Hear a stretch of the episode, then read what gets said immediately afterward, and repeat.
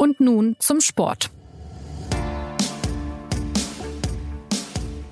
Die Bundesliga-Tabelle sieht weiterhin sehr ungewohnt aus. Der FC Bayern ist nur noch Dritter nach einem 1:1 gegen den SC Freiburg. Und dazu treibt den Club auch noch eine Debatte um einen Instagram-Post um. In dieser Woche spielen die Bayern dann nicht nur in der Champions League gegen Athen, sondern in der Bundesliga gegen Borussia Dortmund. Eine Mannschaft, die übrigens nicht Dritter ist. Und wir fragen uns also, steht der FC Bayern und mit ihm Trainer Nico Kovac vor der wichtigsten Woche seiner Saison? Dazu kommt die Frage, ob es bald eine europaweite Super League geben könnte. Es gibt also viel zu besprechen in dieser neuen Folge von Und nun zum Sport, dem Sportpodcast der Süddeutschen Zeitung. Mein Name ist Christopher Geratz und bei mir im Studio sitzen meine Kollegen aus dem Sportressort, Sebastian Fischer und Martin Schneider.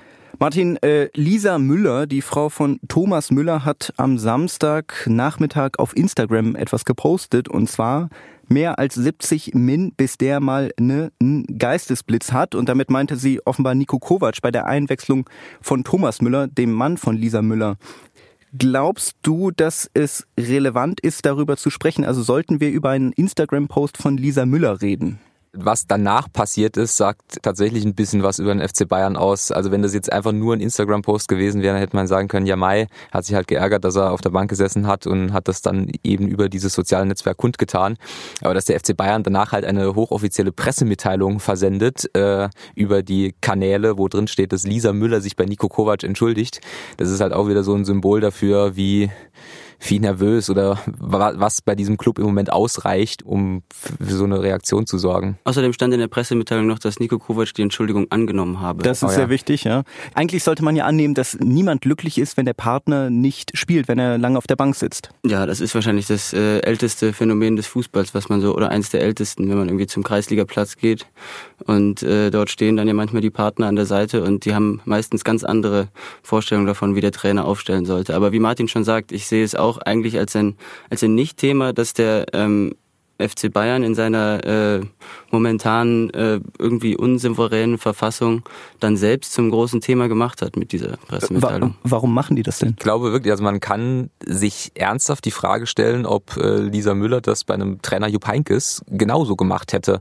Und offensichtlich, äh, das ist ja die Botschaft dahinter, sieht der FC Bayern darin seri einen seriösen Angriff auf die Autorität seines Trainers und verschickt dann eine Pressemitteilung, um das Thema auszuräumen. Also ne, das ist halt der Punkt. Der, so interpretiere ich das jedenfalls, dass die Autorität des Trainers so angeschlagen ist, dass ein Instagram-Post von Lisa Müller beim FC Bayern so wichtig genommen wird, dass man der Meinung ist, dagegen zu steuern es ist nicht die, äh, sagen wir, netteste Ausdrucksweise zu sagen, bis der mal ne, einen Geistesblitz hat. Ja, tatsächlich. Also, ähm, aber wie gesagt, ich glaube, man muss jetzt nicht irgendwie nicht über diesen, die, den Inhalt dieses Posts an sich, da muss man vielleicht äh, korrigieren mich, wenn ich, wenn ich falsch äh, liege, da muss man vielleicht nicht unbedingt drüber sprechen, weil Natürlich mag Lisa Müller äh, sehr viel mehr Ahnung vom Fußball haben als wir vielleicht, aber es ist eben, sie hat nicht die Entscheidungsgewalt da beim FC Bayern und deswegen, naja, kann sie das so, so finden oder auch nicht. Aber ähm, ich finde es auffällig, dass das bei den Bayern ja auch schon in den Wochen davor immer so kleine, kleine Spitzen, kleine Aufreger, ich erinnere da an die, an die, an den kolportierten Kabinenausraster von James Rodriguez, immer eine, eine Riesenwirkung zu entfalten scheinen, wie man das so in den vergangenen Jahren einfach ähm, quasi, wie man es nicht hatte, wie man es sozusagen sogar für unmöglich gehalten hat. Hassan Salihamidzic ist ja nach dem Spiel auch in der Mixzone gefragt worden, ob äh, es jetzt ein bisschen eng wird für Nico Kovac und hat da relativ äh, harsch reagiert, richtig? Ja, er hat äh, gesagt, äh, was das für eine blödsinnige, blödsinnige Frage sei und hat dann die Interviewrunde abgebrochen.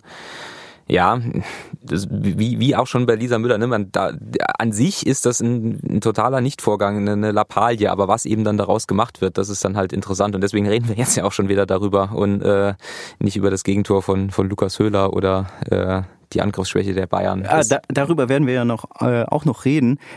Die, die Frage stellt sich ja trotzdem, ob sich das nicht alles ein bisschen sehr stark summiert und damit sehr aussagekräftig ist über die gegenwärtige Lage des FC Bayern was man vielleicht äh, interpretieren kann, wenn man das, wenn man das will.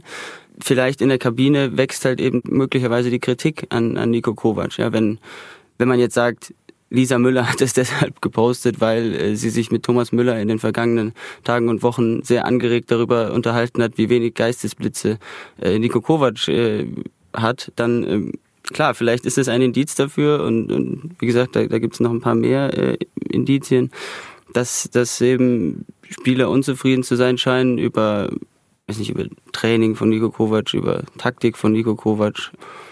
Und klar, dann ist eben auch diese Frage wahrscheinlich äh, nicht mehr äh, nicht mehr nicht mehr blödsinnig oder wie es Hassan Salihamidzic da so unwirsch gesagt hat. Also ähm, klar ist es irgendwie äh, die Frage, was jetzt wie es wie es weitergeht jetzt nach dieser nach dieser Woche. Schauen wir mal ganz kurz auf die vergangenen Wochen des FC Bayern.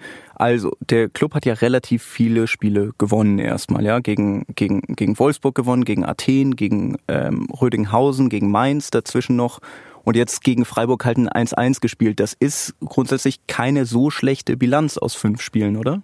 Ja, allerdings äh, kommt bei den Spielen, die sie gewonnen haben, halt vor allem auch das, wie sie diese Spiele gewonnen haben, hinzu. Es war immer sehr knapp, es war nie überzeugend, äh, was sie dann auch in Mainz äh, selbst gesagt haben. Und wenn man jetzt sagt, Main 1-1 gegen Freiburg, das ist in der Situation, in der der FC Bayern sich befindet, halt nun mal äh, ein schlechtes Ergebnis. Sie müssten gewinnen. Ein Heimspiel gegen Freiburg, was, äh, wie ich ja gelernt habe, seit 1997 nicht mehr passiert ist, dass sie da Punkte liegen lassen. Und dann gehen sie auch noch in Führung und sind dann nicht in der Lage, acht Minuten lang zu Hause ein 1 0 gegen SC Freiburg zu verteidigen. Genau, und auch die Art und Weise, wie sie es halt zu verteidigen äh, versuchten. Also es war ja wirklich so, dass man das Gefühl hatte, irgendwie der FC Bayern äh, schlägt jetzt äh, in Bedrängnis den Ball aus dem Strafraum. Er hat irgendwie, ähm, ich glaube, Nico Kovac hat es auch irgendwie so ähnlich äh, angedeutet. Hinterher hat gesagt, wir müssen irgendwie klarer die Bälle hinten rausspielen und sowas, was ja, äh, was ja eine, eine schöne Formulierung dafür ist, müssen die äh, Bälle hinten rauspölen. Ähm, und dass das ein FC Bayern im Jahr 2018 macht, also wow. Ich, ich, hab, ich, ich war zum Beispiel bei diesem Spiel in, ähm, in Stuttgart, ganz, ganz zu Beginn der Saison wo danach ähm, Michael Reschke den, den FC Bayern so unglaublich gelobt hat, wo alle sich schon einig waren, ja klar, das, äh, die werden jetzt wieder Meister, das wird wieder eine, eine Machtdemonstration.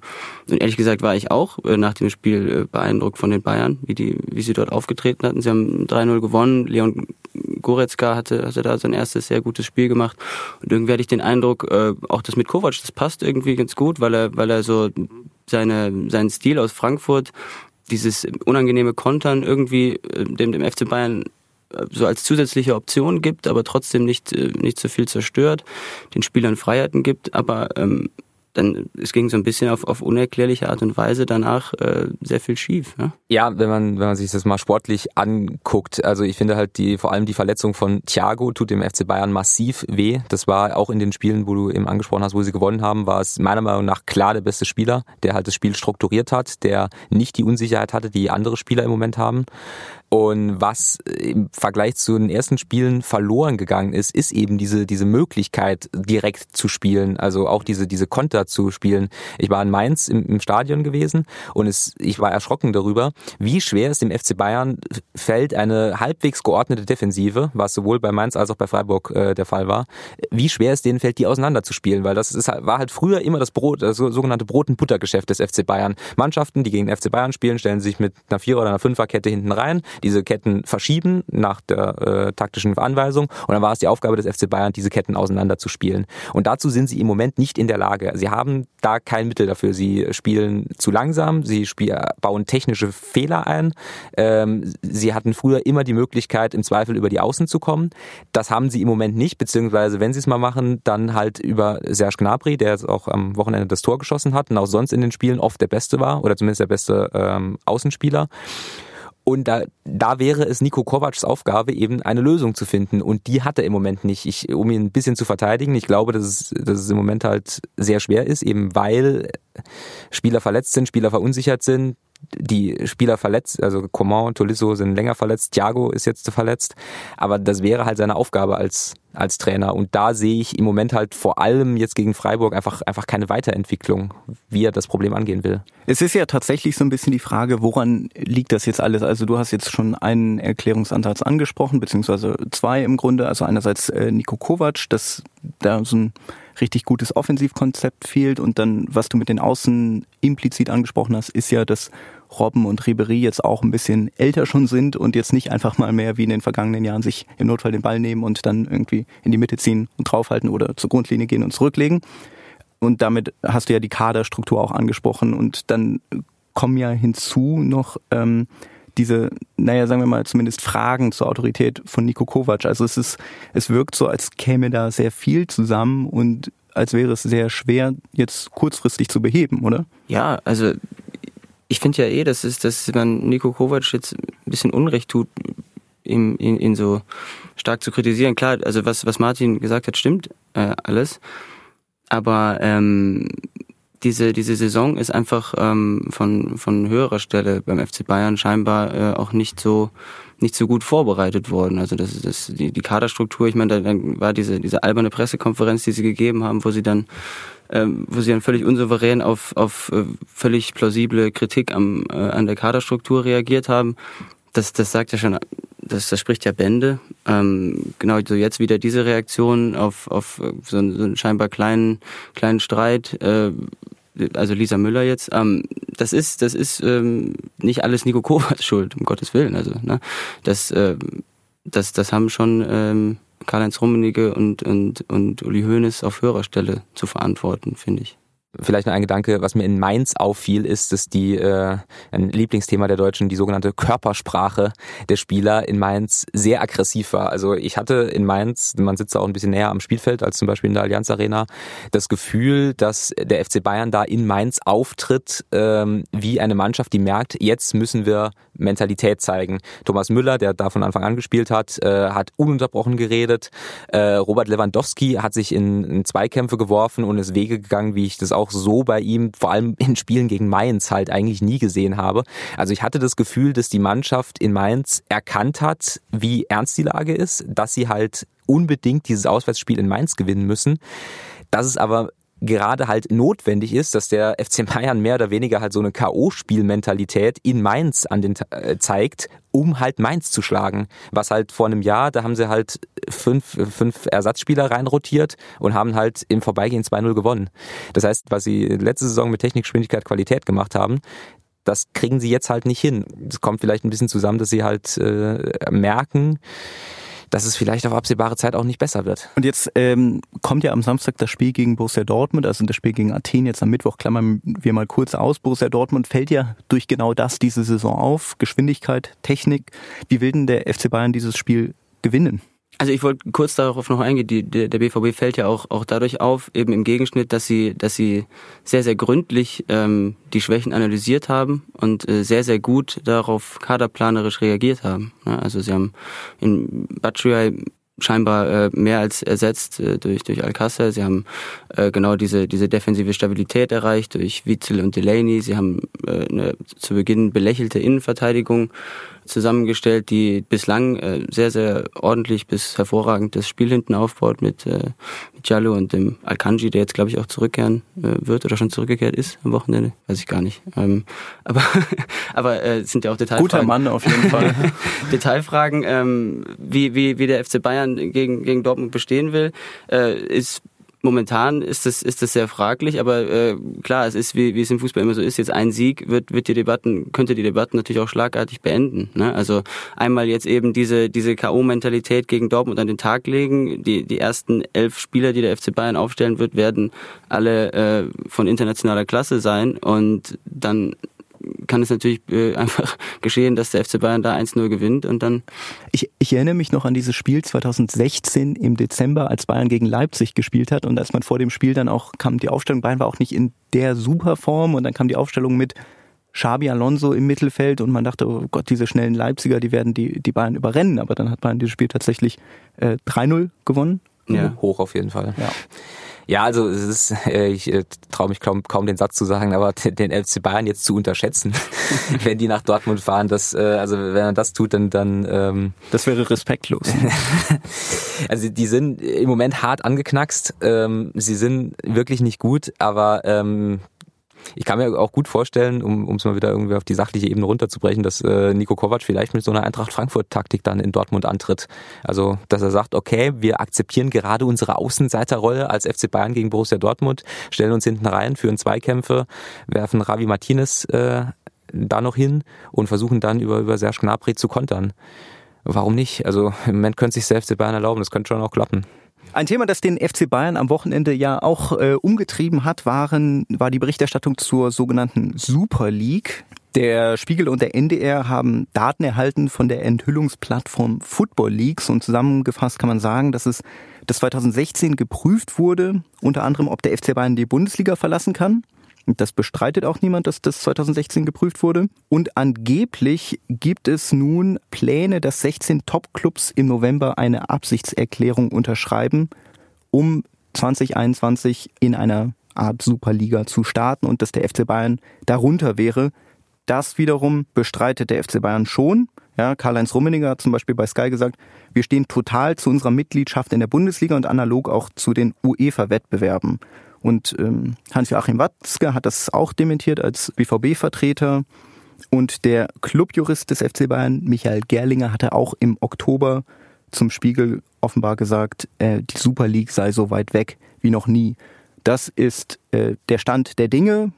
Jetzt ähm, haben wir schon viele Namen genannt und ein weiterer Name, den ich noch nennen möchte, ist Rudi Völler von Bayer Leverkusen. Er hat nämlich gesagt, dass er die Hysterie, so hat er es ausgedrückt, nicht verstehen kann. Also an euch die Frage, wo ist das Problem, wenn Spitzenclubs so etwas prüfen? Ich bin da so ein bisschen, zumindest ein bisschen bei Rudi Völler, denn man muss wirklich wissen, dass diese Superliga oder Superliga, je nachdem wie man sie nennen mag, wirklich kein neuer Gedanke ist. Das geistert seit Jahren äh, durch Europa, diese Idee, und die wird auch von, von Karl-Heinz Rummenigge öffentlich überhaupt nicht dementiert. Also er hat äh, schon 2016 bei einer äh, Uni-Veranstaltung in Mailand war das, glaube ich, äh, zumindest in Italien, hat er ganz offen darüber geredet, dass das irgendwann möglich sein kann, dass äh, die Spitzenvereine sich in eine Superliga zusammenschließen. Äh, er hat es auch in einem, in einem Spiegel-Interview und auch in anderen Interviews hat er es immer wieder gesagt, dass das möglich ist. Deswegen ist der Gedanke nicht neu. Das Neue in diesen Datensätzen, die der Spiegel da offensichtlich einsehen konnte oder erhalten hat, ist diese Absichtserklärung äh, mit diesem, wie ich finde, sehr seltsamen Konzept von äh, 16 Mannschaften, davon 11 Mannschaften, die quasi aus dieser Superliga nicht absteigen können, plus fünf Gäste, wo unter anderem auch Borussia Dortmund dazu zählen soll, die dann aber sehr wohl absteigen können. Also für mich klingt dieses Konzept, was da vorgestellt wird, nicht so richtig ausgedacht, ehrlich gesagt. Es soll ja, wenn ich das richtig verstanden habe, ein bisschen ähm, an die Euroleague im Basketball angelehnt sein, die ja so, die ja so ähnlich äh, organisiert ist, glaube ich. Ne? Also dieser Superliga-Gedanke, der kommt immer dann auf, wenn halt neue TV-Verträge verhandelt werden für die Champions League. Oder ähm, das passiert immer im Dreijahreszyklus. Und so war das halt auch 2016, als der Zyklus von 2018 bis 2021 äh, verhandelt wurde. Und da ist eben die Botschaft der Top-Clubs an die UEFA, wir sind diejenigen, die Geld in eurem Wettbewerb machen, berücksichtigt bitte unsere Interessen. Und es führte 2018 zu einer weitreichenden Champions League-Reform, wo die Top-Clubs das bekommen haben, was sie wollten, nämlich mehr Planungssicherheit, mehr Einfluss und mehr Geld. Du hast ja schon am Wochenende in einem Kommentar geschrieben, dass die Champions League im Grunde schon eine Art Superliga ist. Ja, genau. Also ähm, der der Knackpunkt an dieser Überlegung ist eben, ähm, wird die Bundesliga in der Form, in der sie jetzt existiert, durch Superliga Überlegungen verändert. Also der, das krasseste, der krasseste Punkt wäre dann eben, verlässt Bayern München die Bundesliga. Das halte ich im Moment, zumindest für die nächsten Jahre, äh, für einen abwegigen Gedanken, dass das passieren könnte. Es wurde ja auch durch die Bank dementiert. Ähm, und die Champions League in ihrer jetzigen Form ist meiner Meinung nach eine Superliga. Sie heißt halt nur Champions League. Also die Interessen der Top-Clubs werden in der Champions League halt massiv berücksichtigt durch diese, diese Champions League-Reform, die ich gerade angesprochen Kön habe. Können wir das ein bisschen aufdröseln noch? Also woran macht man das fest? Naja, zum Beispiel seit 2018 gibt es ja für die großen Verbände vier feste Startplätze. Also vorher musste, musste ja zumindest der Tabellenvierte noch in die äh, Qualifikation. Das ist ja abgeschafft. So. Und die Einnahmenverteilung in der Champions League, die wurde auch reformiert. Und zwar gibt es jetzt einen sehr großen Teil der Einnahmen, die werden äh, an Vereine ausgeschüttet, die sich an einem sogenannten Clubkoeffizienten orientieren. Das äh, hört sich sehr kompliziert an. Ich glaube auch, es ist ein bisschen Absicht, dass es sich äh, kompliziert anhört. Das sind grob ein Koeffizient, der sich aus den Erfolgen der vergangenen zehn Jahre errechnet. Das heißt, die Vereine, die in den vergangenen zehn Jahren erfolgreich äh, waren, die kriegen einfach nur durch ihre Erfolge der letzten zehn Jahre schon durch, und durch ihre Teilnahme an der Champions League schon sehr viel Geld. Das sind, äh, glaube ich, 30 Prozent seit dieser Saison plus 25 Prozent ähm, der, der Gesamt-Champions League-Einnahmen bekommt man allein nur dadurch, dass man in der Champions League startet. Das bedeutet, kurzer Strich drunter, wenn man als Top-Club seit 2018 einfach nur in der Champions League antritt, da hat man noch kein einziges Spiel gespielt, hat man quasi schon 55 Prozent seiner Einnahmen sicher. Einfach nur per Existenz als Top-Club. Und das führt dann wiederum dazu, dass eben sehr wenige Top-Clubs eben immer mehr Geld anhäufen und dann eben den Wettbewerb dominieren. Also die Superliga existiert im Moment eben nicht durch einen Ausschluss von anderen Vereinen, sondern der Ausschluss findet halt dadurch statt, dass halt einige wenige Clubs sehr viel mehr Geld haben als andere. Und das sieht man ja durch alle Ligen Europas. Das Absurde dieser Diskussion zeigt sich ja, finde ich, auch daran, dass auf einer nationalen Ebene diese, diese Verteilung der TV-Gelder von, von vielen Seiten schon als unglaublich ungerecht kritisiert wird und gleichzeitig ja offenbar von der Spitze, die davon so dermaßen profitiert, wird es auch gegeißelt, weil es denen offenbar äh, ja noch nicht noch nicht reicht, beziehungsweise es wird regelmäßig diese Drohkulisse oder wurde in, Vergangenheit, in der Vergangenheit regelmäßig diese Drohkulisse aufgebaut, um eben noch äh, noch bessere Verträge äh, zu verhandeln. Das ist jetzt natürlich äh, prinzipiell kann man das niemandem vorwerfen, dass, äh, dass man eben äh, als, als Wirtschaftsunternehmen, äh, wie es die Fußballclubs sind, für sich mehr Geld rausholen will. Aber es, ich finde, es zeigt tatsächlich diese, dieses Potenzial für Empörung, das äh, in dieser äh, Debatte steckt. Also man könnte ja schon argumentieren, dass äh, die ganzen Top-Clubs, die sich jetzt Top-Clubs nennen können, diesen Status erreicht haben, dadurch, dass sie gegen andere Clubs gespielt haben, gegen kleinere Clubs, also auch massiv profitieren von diesen Clubs und sich jetzt äh, jetzt dazu beitragen, dass die sogenannte Schere immer weiter auseinandergeht und dass das vielleicht nicht so super moralisch ist. Ich habe echt ein bisschen Probleme da halt äh, die, den, den moralischen Anteil zu sehen. Also das ist eben ein Wirtschaftszweig und Karl-Heinz Rummenigge als, äh, als Verhandlungsführer damals äh, für die, für die Top-Clubs. Also es gibt diese, dieser Zusammenschluss ECA und da der, der Vereine in Europa sind nicht nur die Top-Clubs, aber die haben da natürlich das größte Gewicht, ähm, dass Karl-Heinz Rummenigge da für, für seine Partei ein wahnsinnig gutes Ergebnis erzielt hat. Das muss man ihm lassen. Die Frage ist halt, was macht das eben langfristig, wenn man sich halt anguckt, Bayern München ist jetzt sechsmal in Folge deutscher Meister geworden, Juventus Turin ist siebenmal in Folge italienischer Meister geworden, Paris Saint-Germain ist, glaube ich, sechs von sieben, in Spanien sind es immer Barcelona und Madrid und einmal in 15 Jahren dann noch Atletico. Das heißt, wir haben in allen großen europäischen Ligen eine wahnsinnige Monotonie, nämlich wo sich Vereine von allen anderen eh schon entfernt haben, eben durch finanzielle Kraft. Das ist halt der, der Status quo. Die einzige Ausnahme ist da die Premier League, die halt den Kapitalismus völlig entfesselt hat, wo man im Prinzip geldtechnisch alles machen darf, die es dann halt geschafft hat, fünf oder je nachdem, wie man zählen will, sechs Vereine äh, oben zu haben, die halt um die Meisterschaft spielen. Die Premier League äh, wiederum ist im Moment auch so ein bisschen äh, das große Gegenargument. Also wenn man jetzt sagt, äh, ja, äh, Karl-Heinz Rummenigge und Hans-Joachim Watzke, die können das ja beteuern, aber das muss ich ja nicht glauben.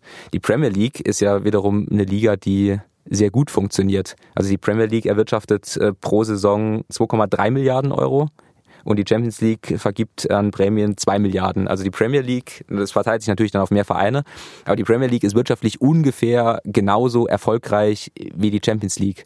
Und wenn man jetzt eine Superliga gründen würde, müsste man ja Premier League Vereine davon überzeugen, aus diesem, diesem Goldesel Premier League rauszukommen. Da sehe ich im Moment halt nicht die Argumente. Also wenn es wirklich diese dieses Szenario einer Superliga ist, die anstatt der nationalen Wettbewerbe stattfindet. Genau. Also es gibt ja immer noch, glaube ich, das Szenario, das jetzt nicht so unwahrscheinlich äh, ist oder, oder vielleicht wahrscheinlicher, äh, widersprecht mir gerne, aber dass, dass eben, dass eben eine Superliga vielleicht die Champions League ersetzen könnte oder, oder halt, oder dass es, dass es eine, eine Superliga einfach als, einfach als weiterer internationaler Wettbewerb dann irgendwann existiert, der halt noch, noch exklusiver äh, ist als die Champions League. Ja, aber da würde ich ganz ketzerisch antworten, so what? Also dann heißt die Champions League eben Superliga und die Champions League in ihrer jetzigen Form ist eben durch die Einnahmenverteilung, durch Setzlisten und auch durch, durch die, durch die, ja, man die Realität. Ja nur Viertelfinale anschauen. Es sind immer die, die gleichen Vereine im, im, im Viertelfinale. Also dadurch, dass ich halt dass diese Vereine eben für einzelne Spieler genauso viel Geld ausgeben wie äh, schon, schon Mannschaften so auf der zweiten Ebene, teilweise für ihren ganzen Kader oder fast für ihren ganzen Kader. Das sind einfach Unterschiede, die du, die du nicht überbrücken kannst. Also glaubt ihr, dass sich diese geringe Chancengleichheit, dass sich dieses Problem noch verschärft in den kommenden Jahren komme, was wolle? Ja, genau, das ist halt die, die spannende Frage an dieser äh, Superliga-Diskussion. Ab wie vielen Deut gut, jetzt im Moment nach diesem 1-1 gegen Freiburg ist es halt wirklich äh, vielleicht der, der der ungünstigste Moment darüber zu debattieren, aber wenn man das größere Bild betrachtet, dann kann man sich ja wirklich fragen, ab wie vielen Meisterschaften des FC Bayern sieht man ein, dass der FC Bayern der Bundesliga entwachsen ist. Im Moment sind es sechs in Folge. Was machen wir in, in fünf Jahren? Dann sind es vielleicht neun von zehn. Wenn der FC Bayern in zehn Bundesliga-Saisons neunmal deutscher Meister wurde, sagen wir dann, ja gut, machen wir die nächsten zehn Jahre genauso. Ich würde trotzdem nicht Rudi Völler da zustimmen, der sagt, diese, ähm, diese Hysterie kann er nicht verstehen, weil ich finde es ich find's ja prinzipiell positiv, auch wenn man jetzt sagen kann, vieles davon war schon, war schon mehr oder weniger bekannt oder man sagt mir, das, das konnte man ja sowieso ahnen, dass das so abläuft.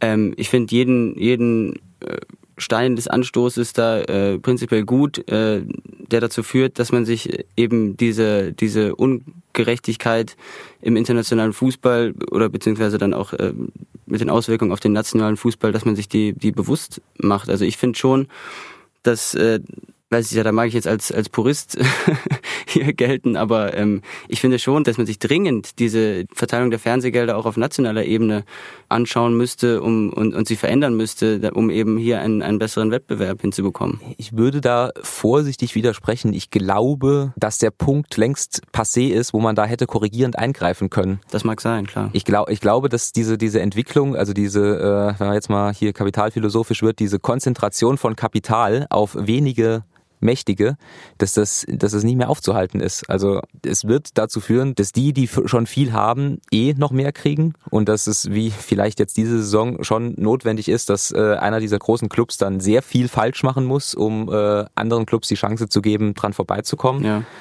Und was ja, was ja dafür sprechen würde, was, was äh, was glaube ich uns äh, uns so, sozusagen auch der ein oder andere Leser sagt, was mir viele Fans äh, sagen, äh, Fans von von anderen Bundesliga-Clubs außer dem FC Bayern, die dann einfach sagen, ja ist doch super, wenn der FC Bayern die Bundesliga verlässt. Ja, das ist, das ist eben so ein langsamer Gewöhnungseffekt daran. Die sind jetzt, ich sage das ja immer wieder, weil ich den, Fakt, ich sage es auch deswegen immer wieder, weil ich den Fakt so unglaublich finde, die sind sechsmal in Folge deutscher Meister geworden und zwar sechsmal in Folge mit einem zweistelligen Punktevorsprung. Nicht so, als ob die sich äh, wenigstens einmal irgendwie in einem Herzschlagfinale am 34. Spieltag hätten durchsetzen müssen. Nein, sie haben die Liga sechsmal hintereinander einfach mehr oder weniger außer Konkurrenz wegdominiert. Dieses Jahr könnte es ausnahmsweise nicht der Fall sein, wobei die Saison auch noch nicht gespielt ist. Ähm, aber, aber langfristig, dieses Jahr der FC Bayern 0 Euro Transfersumme ausgegeben. Wenn jetzt nächstes Jahr Robben und Ribéry möglicherweise tatsächlich äh, nicht mehr spielen sollten, dann werden die halt könnten dann können sie eben auch massiv in, äh, investieren, um sich wieder zwei Flügelspieler zu leisten, die im Zweifel halt eine Freiburger Abwehr einfach allein auseinanderspielen. Ja. Und die Frage ist ja auch, wer soll dann diese absurden äh, Pressekonferenzen geben, über die man äh, lachen und den Kopf schütteln kann, wenn der FC Bayern nicht mehr da ist, ja? Das ist, das ist eben die, die Entwicklung, die, die der Fußball nimmt. Das ist eben die, die globale, globale Kettenreaktion, die man da in Gang gesetzt hat. Was ist die Lösung? Ja, die ausgerechnet der, der US-Sport, also auch das, das kapitalistischste Land der Welt, äh, hat ja ein Sportsystem, wo äh, mehr oder weniger Sozialismus gilt. Also es gibt eine äh, Gehaltsobergrenze, es gibt Drafts, also man darf dann als Verein sich aus einem Pool von neuen Spielern Spieler aussuchen. Es gibt keine Transfers. Und dann haben dann irgendwann die, die, die Superliga-Teilnehmer auf europäischer Ebene haben sowas wie Farmteams in den, in den kleinen nationalen Ligen, oder? Weiß nicht, solche, solche, über solche Szenarien machen sich jetzt bestimmt äh, jetzt ein paar mehr Menschen Gedanken als vorher. Ja, aber das, das zeigt ja diese, diese Geschichte dann vom, vom Spiegel eben, dass diese Gedankenspiele ja halt da sind. Und die, die mhm. bestreitet ja auch keiner, ne? Also die ja. bestreitet ja Hans-Joachim Watzke nicht, die bestreitet äh, Karl-Heinz Rummenigge nicht. Ähm, das ist, aber ich finde das. Wobei hier, glaube ich, muss man eben immer, muss man immer halt sagen, dass äh, so interpretiere ich es jedenfalls und das hast du eben auch gesagt, die bestreiten es auch aus großem eigenen Interesse nicht, weil es eben regelmäßig schon in der Vergangenheit die Drohkulisse war, um mehr äh, genau. Geld aus der Champions League zu ziehen. Also aber, ja, ich ganz kurz noch, ich, ich finde es aber halt ja, man man muss sich damit halt einfach einfach befassen, weil wie gesagt, wann wann will man die Reißleine ziehen, bei wie vielen Meisterschaften in Folge und bei wie vielen Punkten Vorsprung? Also einher geht mit dem ganzen ja offenbar auch ein bisschen die Frage, ähm, wem der Fußball gehört, um es ganz überspitzt auszudrücken. Also ob das jetzt den, ob er den erfolgreichsten Clubs gehört, die so viel Verhandlungsmacht besitzen, dass sie sich ihre Regeln so ein bisschen machen können, oder ob sie so den Millionen Fans gehört, die sich das anschauen. Ja, ja am, Ende, in, am Ende entscheiden ja ähm, die äh, vielen Millionen Fußballfans, wem der Fußball gehört. Und wenn sie das total äh, super finden, äh, wenn sie jedes Wochenende Bayern gegen Manchester City und äh, Juventus Turin gegen Real Madrid schauen können äh, in der Superliga, jetzt mal dieses, dieses Szenario entworfen, dann ähm, dann wird das äh, auch Erfolg haben. Aber man, ich würde immer sagen, man kann ja, weiß nicht, geht so, äh, äh kann auch als zu, zum, zum Drittligisten gehen, der um die Ecke spielt und äh, wenn man sich darüber aufregt, was, äh, was hier, was, wie die, wie das Gebaren im internationalen Fußball ist, dann muss man sich eben, muss sich, müssen sich viele Fans dafür vielleicht irgendwann weniger interessieren, um, ähm, um, um kleinere Clubs zu stärken. Also das, das klingt jetzt so absurd, aber ähm, das ist ja, glaube ich, der, der Schlüssel dazu da vielleicht auch noch einen Gedanken eingeworfen, der nicht allen gefällt, aber wenn man sich mal die, die jüngere Generation anschaut, also die Fußballfans, die halt jetzt nachwachsen, dann glaube ich, dass äh, ich habe ich habe tatsächlich gegoogelt, aber ich habe keine relevante Studie dazu gefunden. Ich glaube, dass für die die Bundesliga jetzt schon nicht so wahnsinnig relevant ist, wie es für die die große Masse an älteren traditionelleren Fußballfans sind. Ich glaube, dass bei der, der Generation so, die jetzt im Teenageralter ist, die Premier League eh schon einen, Wahnsinnsstellenwert hat, eben weil da die großen Spieler spielen. Also dass diese, diese jüngere Generation, da gibt's auch Tendenzen dazu, dass die sich halt eher an den, an den besten Spielern orientieren, dass für die diese Club-Folklore, also dass man Eintracht Frankfurt oder Borussia Mönchengladbach-Fan ist, vielleicht nicht mehr so wichtig ist. Relevant ist auf jeden Fall das Spiel am Samstag in der Bundesliga, obwohl es die Bundesliga ist. Borussia Dortmund gegen den FC Bayern. Vorher spielt der FC Bayern in der Champions League gegen Athen, die nicht die äh, Super League ist. Da schauen wir mal, wie sich die Situation beim FC Bayern fortsetzt. Ich danke euch beiden fürs Kommen. Ich möchte vielleicht kurz noch hinzufügen, dass ich sehr traurig bin, dass Fortuna Köln am Wochenende 0 zu 7 in der dritten Liga verloren hat. Also ich bin, ich gehöre noch zu der Generation, die das interessiert. Ja, vielleicht interessieren sich ja auch ein paar Leute dann am kommenden Wochenende nicht nur für Dortmund gegen Bayern, sondern auch für Fortuna Köln. Gegen wen spielen die? Ja, jetzt hast du mich erwischt. Jetzt habe ich dich erwischt. Gut, wir freuen uns jedenfalls aufs nächste Mal. Wenn Sie ähm, Fragen, Anregungen, Kritik haben, schreiben Sie uns gern unter podcast.sz.de. Bis dahin, ciao.